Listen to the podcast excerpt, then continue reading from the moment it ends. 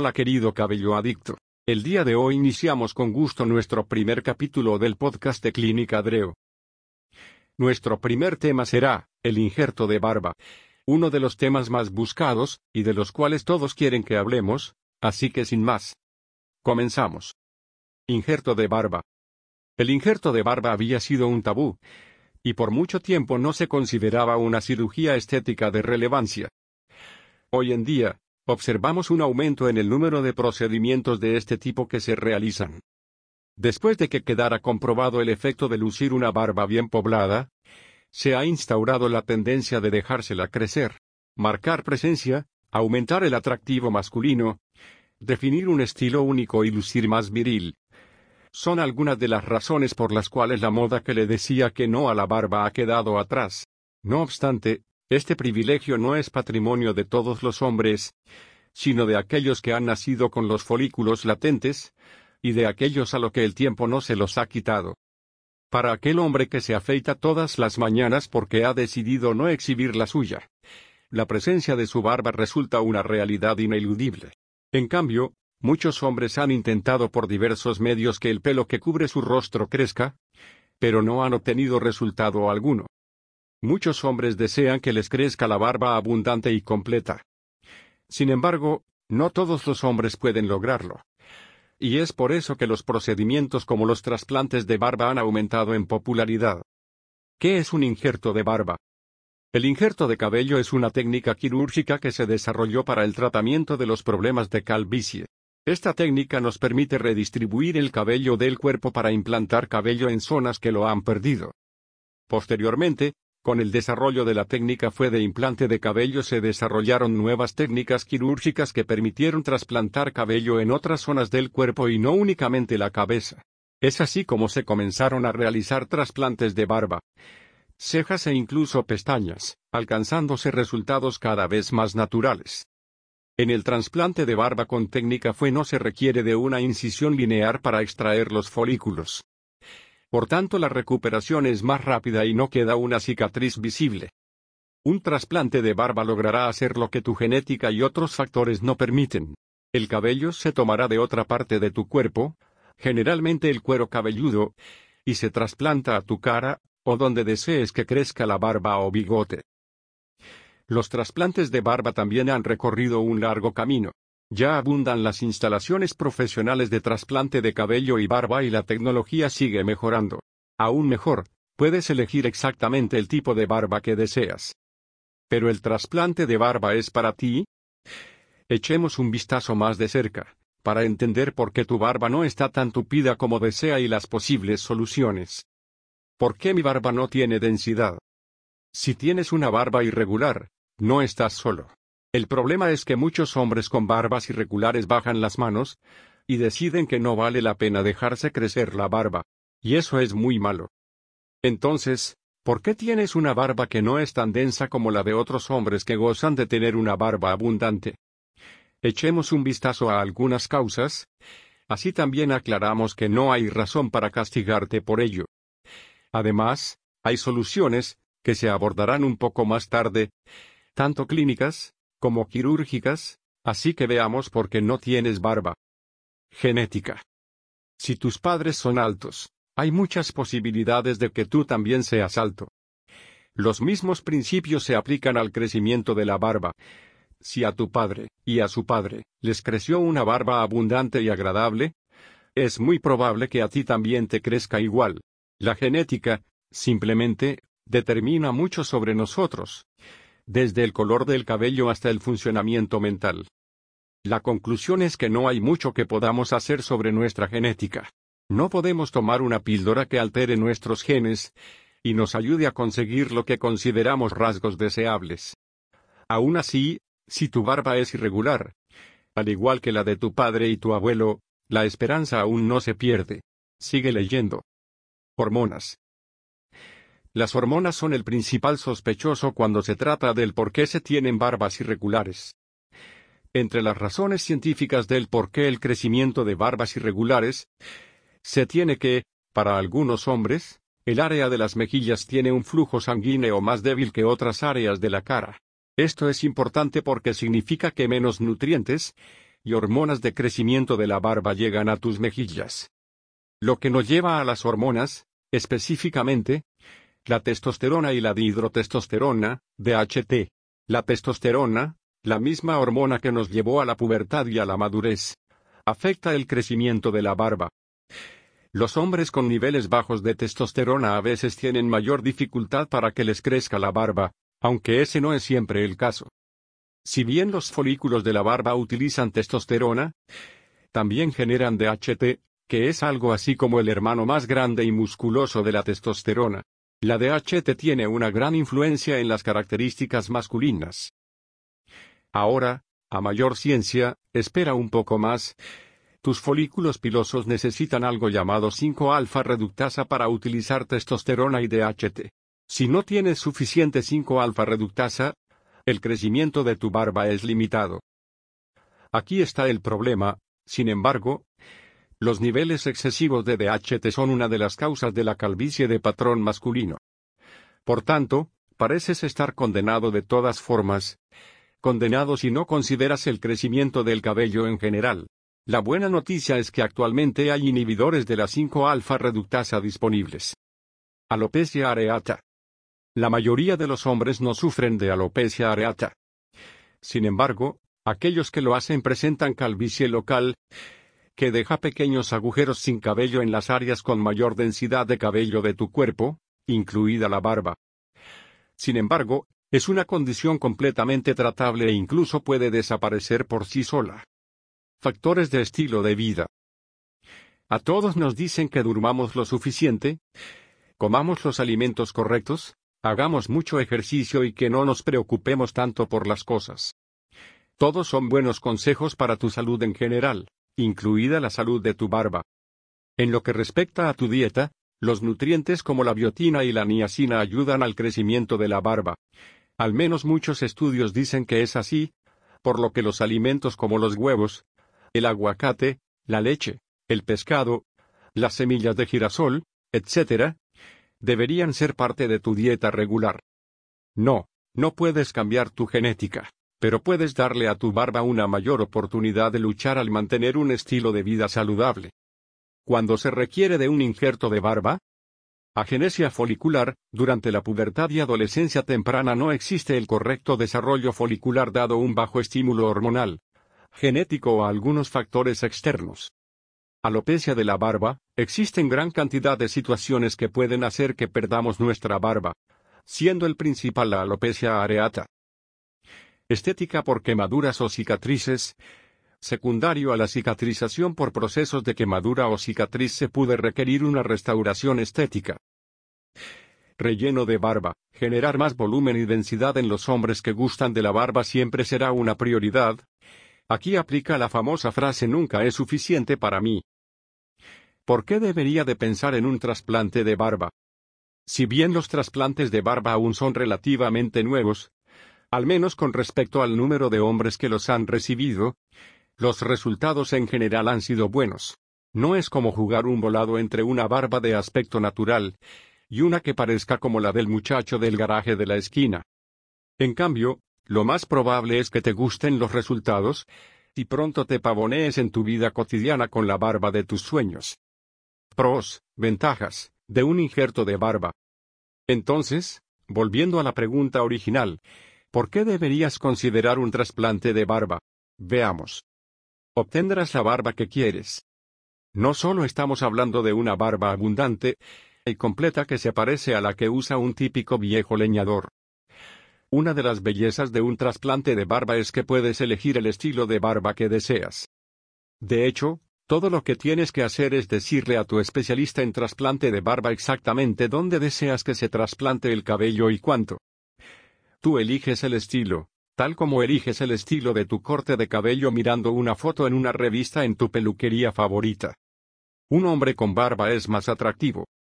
Si te creció la barba y de repente sientes que estás recibiendo más atención del sexo opuesto, créelo.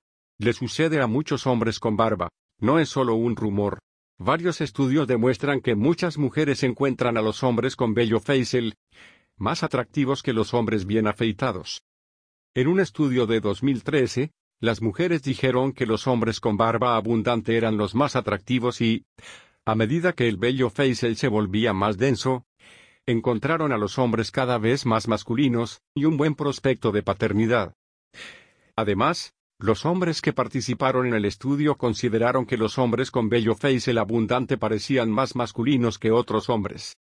El estudio también sugiere que las mujeres consideran que los hombres con un nivel intermedio de rastrojo facial, sin rasurar por unos días, son más atractivos como pareja sexual.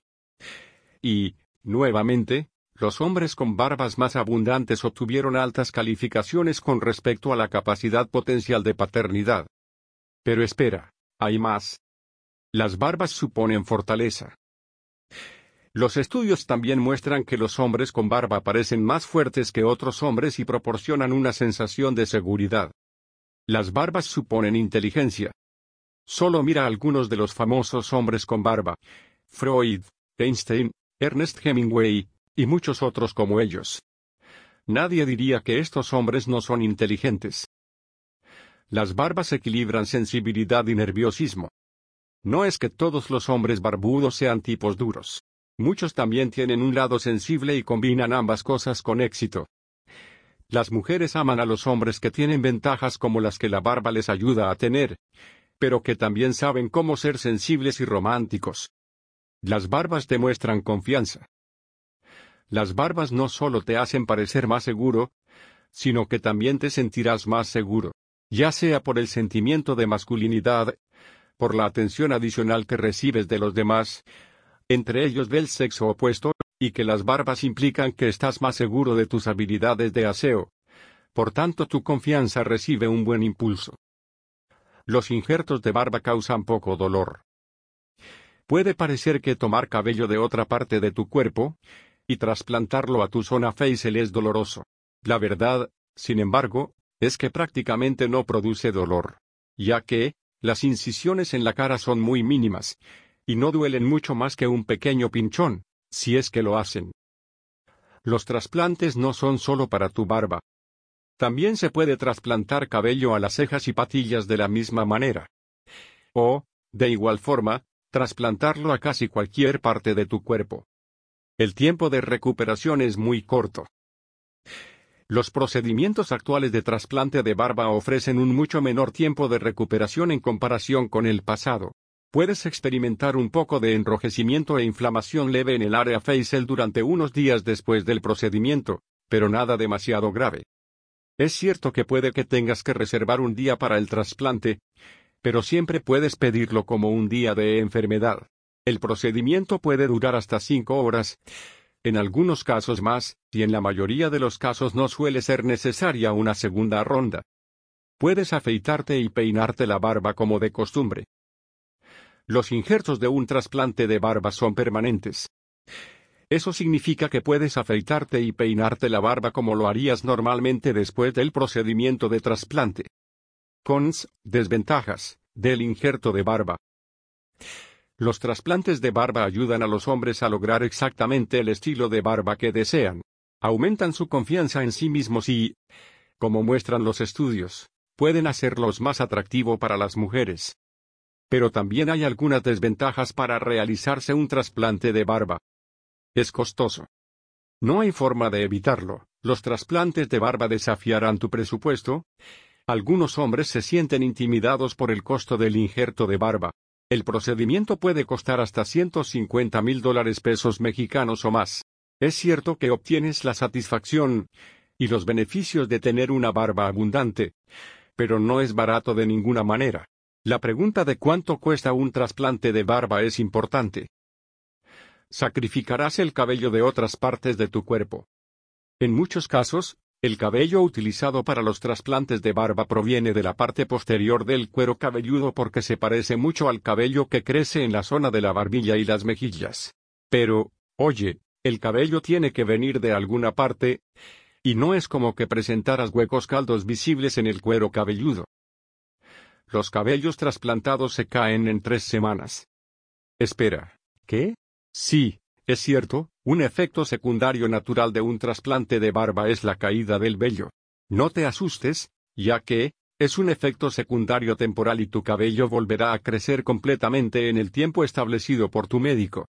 En otras palabras, el desprendimiento temporal es simplemente parte del proceso para obtener la barba que siempre has deseado. Costo o precio del injerto de barba. Como se mencionó anteriormente, los trasplantes de barba no son baratos. Por otra parte, en comparación con otros procedimientos que las personas usan para mejorar su apariencia, quizás no sean demasiado caros. Y, si obtener una barba completa y de buen aspecto es realmente importante para ti, entonces el costo de un trasplante, aunque por supuesto no es secundario, vale la pena la inversión. Puedes esperar pagar entre 60 mil dólares y 300 mil dólares pesos mexicanos por un trasplante de barba. Claro, por un trasplante que se haya realizado correctamente y por una clínica de buena reputación. Puedes encontrar trasplantes más baratos, sin duda, pero asegúrate de evaluar a fondo la clínica y verificar las críticas de pacientes que se hayan realizado el trasplante en esa clínica. Los costos pueden variar de una clínica a otra y algunas clínicas pueden cobrar por injerto. Entonces, el costo total es el número de injertos multiplicado por el precio por injerto. Otras clínicas cobran por sesión, pero el modelo de precio por injerto es útil, ya que, algunos pacientes requieren más injertos que otros. Algo más a considerar es que algunas clínicas tienen un costo extra por consulta, que puede ser aproximadamente de 5 mil dólares 6,000 a dólar pesos mexicanos, quizá menos. Si necesitas consultar con un dermatólogo para determinar por qué no te puede crecer vello facial, entonces es probable que tengas que pagar algún otro cargo. Claro, es posible que puedas encontrar algunos trasplantes de barba relativamente baratos, pero, nuevamente, asegúrate de saber lo que estás obteniendo por ese precio. La conclusión es que siempre es mejor pagar un trasplante de barba de buena calidad que escatimar en el costo, y obtener un trasplante del que te arrepentirás toda tu vida. Conceptos básicos del injerto de barba. Hemos hablado de muchas cosas relacionadas con el trasplante de barba, pero queremos llegar a los detalles. Injerto de barba. Es más una cuestión de cómo se hace que de lo que es, ya que el término trasplante de barba da una idea bastante clara de lo que es en general. Aquí tienes los conceptos básicos. El cabello utilizado para un trasplante de barba proviene de otra parte de la cabeza del paciente. Con mayor frecuencia, el cabello proviene de la parte posterior de la cabeza o debajo de la barbilla. El cabello en tu cabeza tiene una estructura y un diámetro ligeramente diferentes que el vello preexistente en tu barba, lo cual puede hacerlo un poco más difícil igualarlo.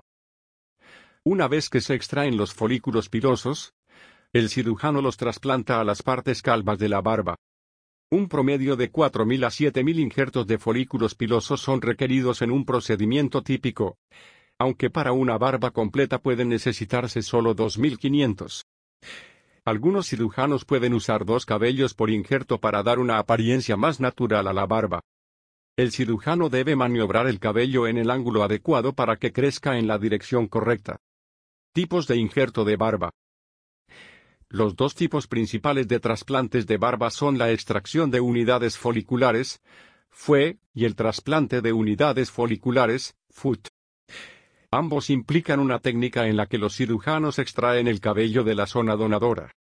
En un trasplante de barba por fue, se injertan cabellos individuales uno por uno de la zona donadora, y se implantan en una zona más grande.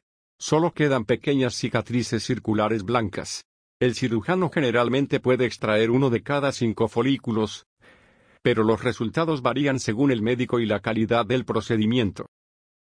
Fue es el procedimiento de trasplante de barba más común. Un trasplante de barba por foot implica tomar una pequeña tira de tejido de la zona donadora mediante un proceso de disección microscópica. Luego, el cirujano cierra el borde de la herida, dejando una sola cicatriz lineal fina. Comparación entre técnica fue o foot. Para mayor comparación, veamos algunas de las ventajas y desventajas de los dos procedimientos. En la mayoría de los casos, el procedimiento fue se destaca.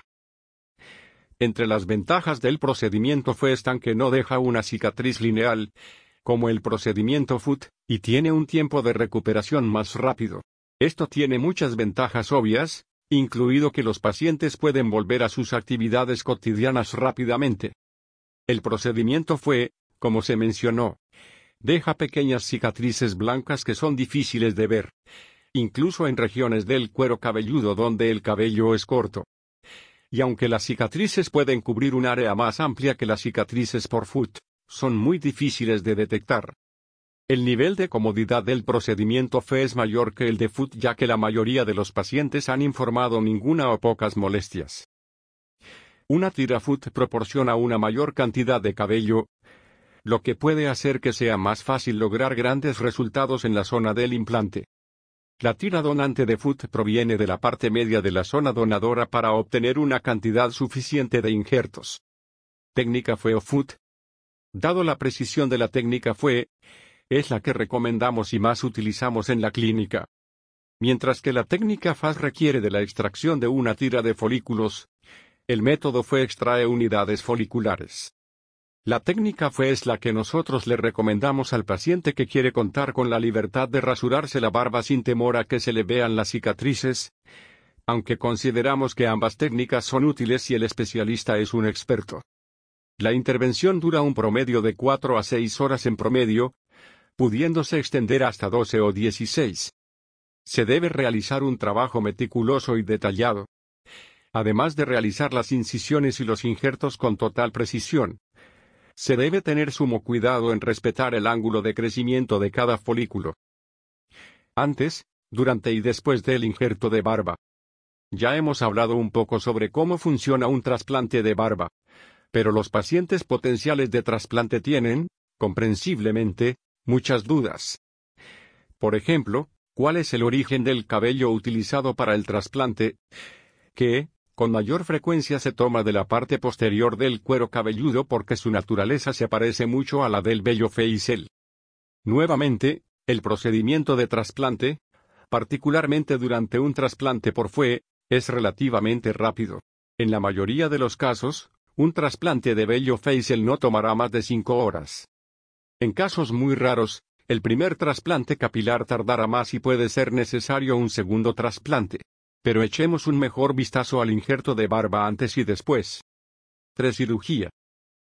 Los pacientes deben tomar algunas precauciones antes de la cirugía, como no tomar ningún medicamento que contenga aspirina 10 días antes del trasplante. Tampoco deben tomar medicamentos antiinflamatorios o beber alcohol tres días antes del procedimiento. Deben tomar una tableta de vitamina C una vez al día durante una semana completa antes del trasplante, lo cual ayudará al proceso de cicatrización. El día de la cirugía, evitar tomar bebidas con cafeína por la mañana, ya que pueden aumentar el sangrado y la sensibilidad a los medicamentos. Procedimiento de injerto de barba. El procedimiento es ambulatorio, por tanto no requiere hospitalización. El paciente puede irse a descansar a su casa el mismo día de la cirugía. La duración del procedimiento dependerá de cada caso y de la cantidad de folículos que se van a implantar. En promedio la duración varía de entre 3-10 horas. El procedimiento de trasplante de barba por técnica fue consta de cuatro etapas. Preparación del paciente, en este paso se toman signos vitales, y se explica al paciente cómo se realizará el procedimiento. Extracción de los folículos. En esta parte se aplica la anestesia en la zona que se trabajará. Se realizan las microincisiones y se extraen los folículos necesarios uno por uno. Preparación y diseño de la zona del implante. En esta parte el médico le explica al paciente la forma en cómo se colocarán los injertos.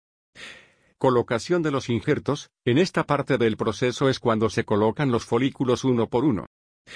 Dependiendo del médico y del lugar donde se realiza existirán variaciones en la técnica de implante.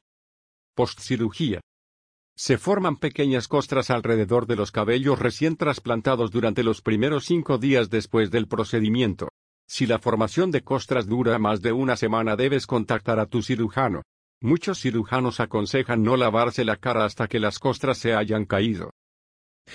Los medicamentos postoperatorios comunes incluyen un antibiótico que previene la infección en la zona donadora.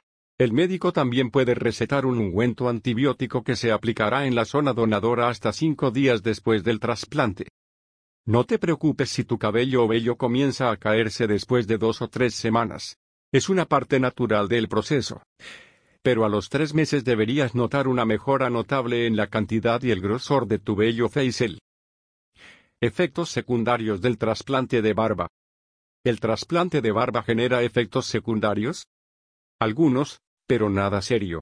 Pueden incluir hematomas leves, hinchazón, sensibilidad en la zona donadora y receptora, vellos encarnados, enrojecimiento. Los pacientes generalmente vuelven a afeitarse una semana a 10 días después del trasplante.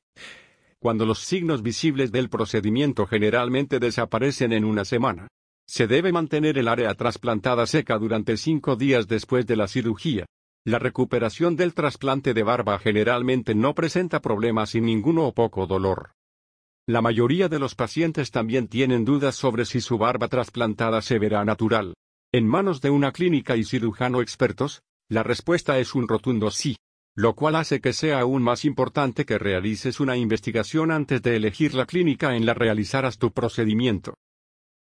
¿Cuál es la diferencia entre un injerto de cabello y un injerto de barba? Una pregunta común entre quienes consideran realizarse un trasplante de barba es, ¿cómo el procedimiento difiere de un trasplante de cabello en el cuero cabelludo? Si bien las diferencias no son necesariamente importantes, una de ellas es que hay ligeras diferencias entre las características del cuero cabelludo y las de la barba. Los vellos de barba y bigote consisten principalmente en unidades de un solo cabello. El crecimiento de la barba comienza durante la pubertad, aunque no siempre es evidente, y es potencializado por andrógenos, es decir, hormonas sexuales masculinas, y aumenta su densidad durante aproximadamente los próximos 20 años. Por otra parte, el aumento de la acción de los andrógenos provoca la pérdida de cabello en el cuero cabelludo, y puede conducir a la calvicie de patrón masculino.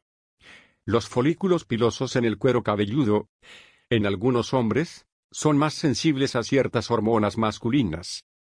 También vale la pena señalar que el crecimiento y la densidad de la barba son diferentes para los hombres de diferentes grupos étnicos.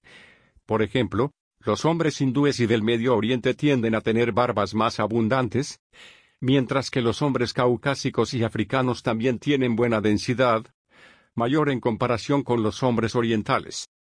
Pero en general la densidad del cabello en las zonas de la cara y la barba es menor que la del cabello en el cuero cabelludo. Sin embargo, el vello de la barba comparte muchas similitudes con el cabello del cuero cabelludo, aunque el vello de la barba generalmente tiene una forma más elíptica en comparación con la forma ovalada o circular del cabello del cuero cabelludo. Planificación. Si bien los principios básicos del trasplante son los mismos para el cuero cabelludo y la barba, la planificación de cada procedimiento tiene diferencias. Para un injerto de barba, el médico debe examinar toda la cara para determinar cuántos injertos se requieren. Procedimiento. La extracción de injertos de la zona donadora es muy similar para los procedimientos de injerto de barba y cuero cabelludo, como rutinariamente se hace en el procedimiento fue, pero la mayor diferencia está en la distribución de los injertos, así como en el diseño de la zona receptora. El área debajo de la barbilla puede ser un sitio donante durante un trasplante de barba, pero el método más común y preferido es el de cuero cabelludo a barba. Mientras tanto, en un trasplante de cabello, el cirujano puede extraer vello corporal, como el vello del pecho. El área debajo de la barbilla puede ser un sitio donante durante un injerto de barba, pero el método más común y preferido es el de cuero cabelludo a barba. Mientras tanto, en un trasplante de cabello, el cirujano puede extraer vello corporal, zona donadora, como el vello del pecho. Una gran diferencia entre los dos procedimientos es que los cirujanos hacen incisiones más pequeñas mientras trasplantan el cabello en la región facial. Uno de los aspectos positivos de los trasplantes de barba y cabello es que proporcionan resultados permanentes. En otras palabras, no tendrás que preocuparte de que tu barba se vuelva irregular después de haberte sometido al procedimiento. Trasplante manual versus motorizado. Los avances tecnológicos en el campo de los trasplantes de cabello y barba en los últimos años incluyen el uso de dispositivos automatizados que pueden realizar el procedimiento fue. Estos dispositivos, en la mayoría de los casos, perforan rápidamente el cuero cabelludo para extraer unidades foliculares. Los dispositivos automatizados pueden reducir significativamente la cantidad de tiempo que lleva el procedimiento de trasplante, pero hay una variedad de inconvenientes. Por un lado, los dispositivos no pueden replicar la sensación táctil que tiene y necesita un cirujano, que le permite tener una mejor sensación y conocimiento de la resistencia del tejido. La retroalimentación táctil le brinda al cirujano un mayor grado de comodidad durante el procedimiento fue para producir mejores resultados. Ese tipo de sensación y retroalimentación se sacrifica a favor de la velocidad durante un procedimiento motorizado. Los dispositivos automatizados también causan más daño a los folículos pilosos durante la extracción, así como dejan heridas más grandes al perforar el cuero cabelludo durante la extracción. Alternativas de tratamientos médicos para la barba. Quizás hayas investigado y analizado tus opciones con respecto a los trasplantes de barba, pero, ya sea por el precio u otras razones, te gustaría explorar otras alternativas para el crecimiento de la barba. La buena noticia es que tienes más opciones. Minoxidil. Quizás el más común, al menos entre los productos reales, es el minoxidil, también conocido como Rogaine. Minoxidil cuenta con la aprobación de la FDA, y hay miles de hombres que dicen haber tenido excelentes resultados al usarlo. Sin embargo, ten en cuenta que el minoxidil no es una solución permanente como un trasplante de barba. ¿Cómo funciona el minoxidil? Los científicos aún no están 100% seguros de cómo el minoxidil causa el crecimiento del cabello. De hecho, su uso original era bajar la presión arterial. Sin embargo, un efecto secundario fue el crecimiento del cabello. Los científicos dicen que estimula la circulación sanguínea en los folículos capilares. Y un mejor flujo sanguíneo significa que más hormonas y nutrientes llegan a las raíces del cabello y estimulan el crecimiento. En su sentido más fundamental, el minoxidil prolonga la fase anágena de las células ciliadas.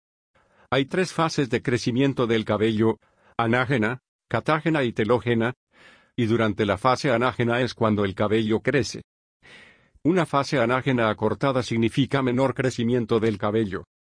El minoxidil también estimula una enzima llamada prostaglandina sintasa 1 a través del sistema inmune.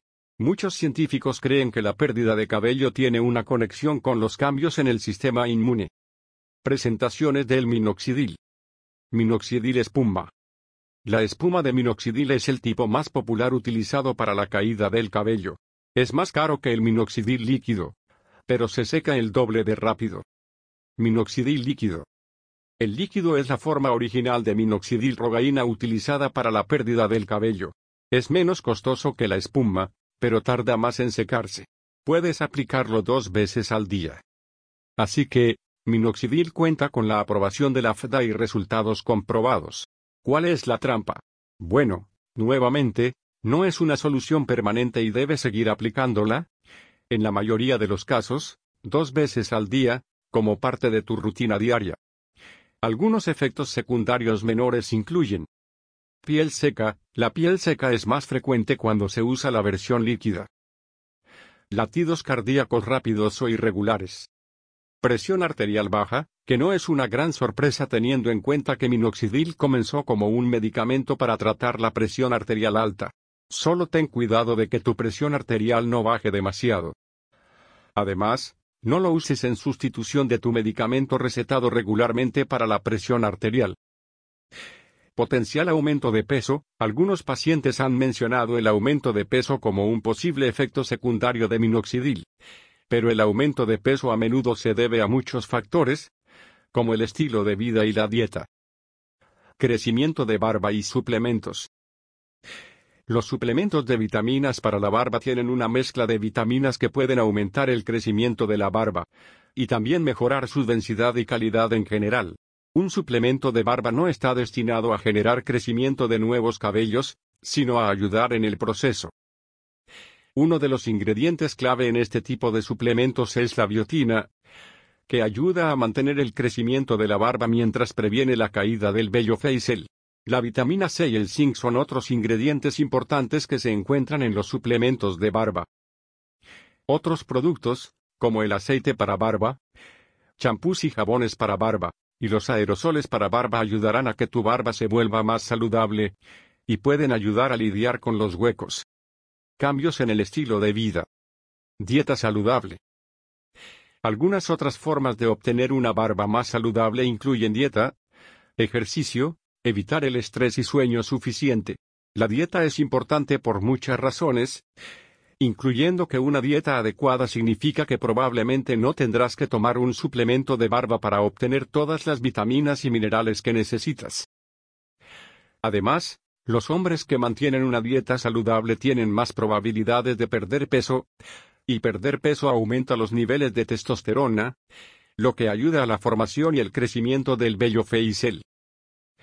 Además, los hombres que mantienen una dieta saludable tienen más probabilidades de perder peso, y perder peso aumenta los niveles de testosterona, lo que ayuda a la formación y crecimiento del vello facial. Ejercicio. El ejercicio aumenta el flujo de sangre al cuero cabelludo y la piel, lo que significa que se transporta más oxígeno y nutrientes a esas zonas.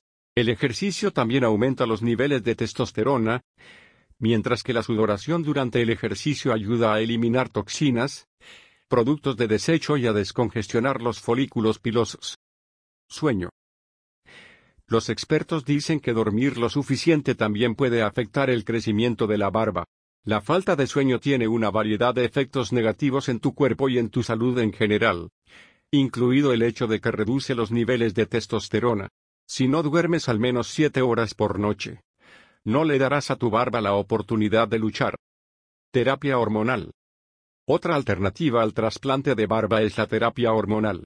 Si la falta de crecimiento de tu barba se debe a una deficiencia hormonal, un médico calificado puede recetarte píldoras, cremas o incluso inyecciones de hormonas. Nota. Existen muchos riesgos para la salud relacionados con la terapia hormonal. Así que asegúrate de saber en qué te estás metiendo y de que un médico lo autorice. Etapas del injerto de barba y bigote. Hasta el día 5, se experimenta sensibilidad en la zona debido a la reciente intervención. Lo más habitual es sentir tirantes o cara acartonada y notar enrojecimiento e inflamación. Irán surgiendo costras, derivadas del proceso de cicatrización y surgirán pequeñas formaciones de piel seca. El médico encargado del trasplante le da al paciente ciertas recomendaciones para la hora del aseo, y también existe una cierta restricción en lo referente a la alimentación. Es vital resistir la tentación de rascarse ante la comezón que pueda surgir. Debemos tener en cuenta de que se trata de un folículo recién implantado, lo que lo hace vulnerable a ser arrancado si tratamos la zona de la forma habitual o si nos rascamos con ímpetu. Durante los primeros días, también es necesario tomar precauciones para dormir, ya que si bien se puede apoyar la cabeza, no se debe apoyar el rostro en la almohada. Esto se debe a que los movimientos involuntarios al dormir también podrían hacer que los folículos trasplantados resultaran arrancados. Del día 6 al 15, disminuyen los primeros síntomas, se caen las costras y la piel seca y las molestias terminan de desaparecer. A partir del tercer mes, comienza a crecer el pelo, pero es un proceso lento en el que puede haber un retroceso momentáneo. Entre los 8 y los 12 meses, se produce el efecto final del trasplante. Es en este período que el paciente podrá apreciar el crecimiento definitivo de su barba. Durante los primeros meses, el vello crece lento y esto es algo que puede llegar a provocar ansiedad. Por ello hay que saber que los resultados no son inmediatos. Bueno y aquí terminamos nuestro primer capítulo. Espero que haya sido de tu agrado. Así que por favor síguenos y compártelo con aquellos que creas que pueda interesarle esta información.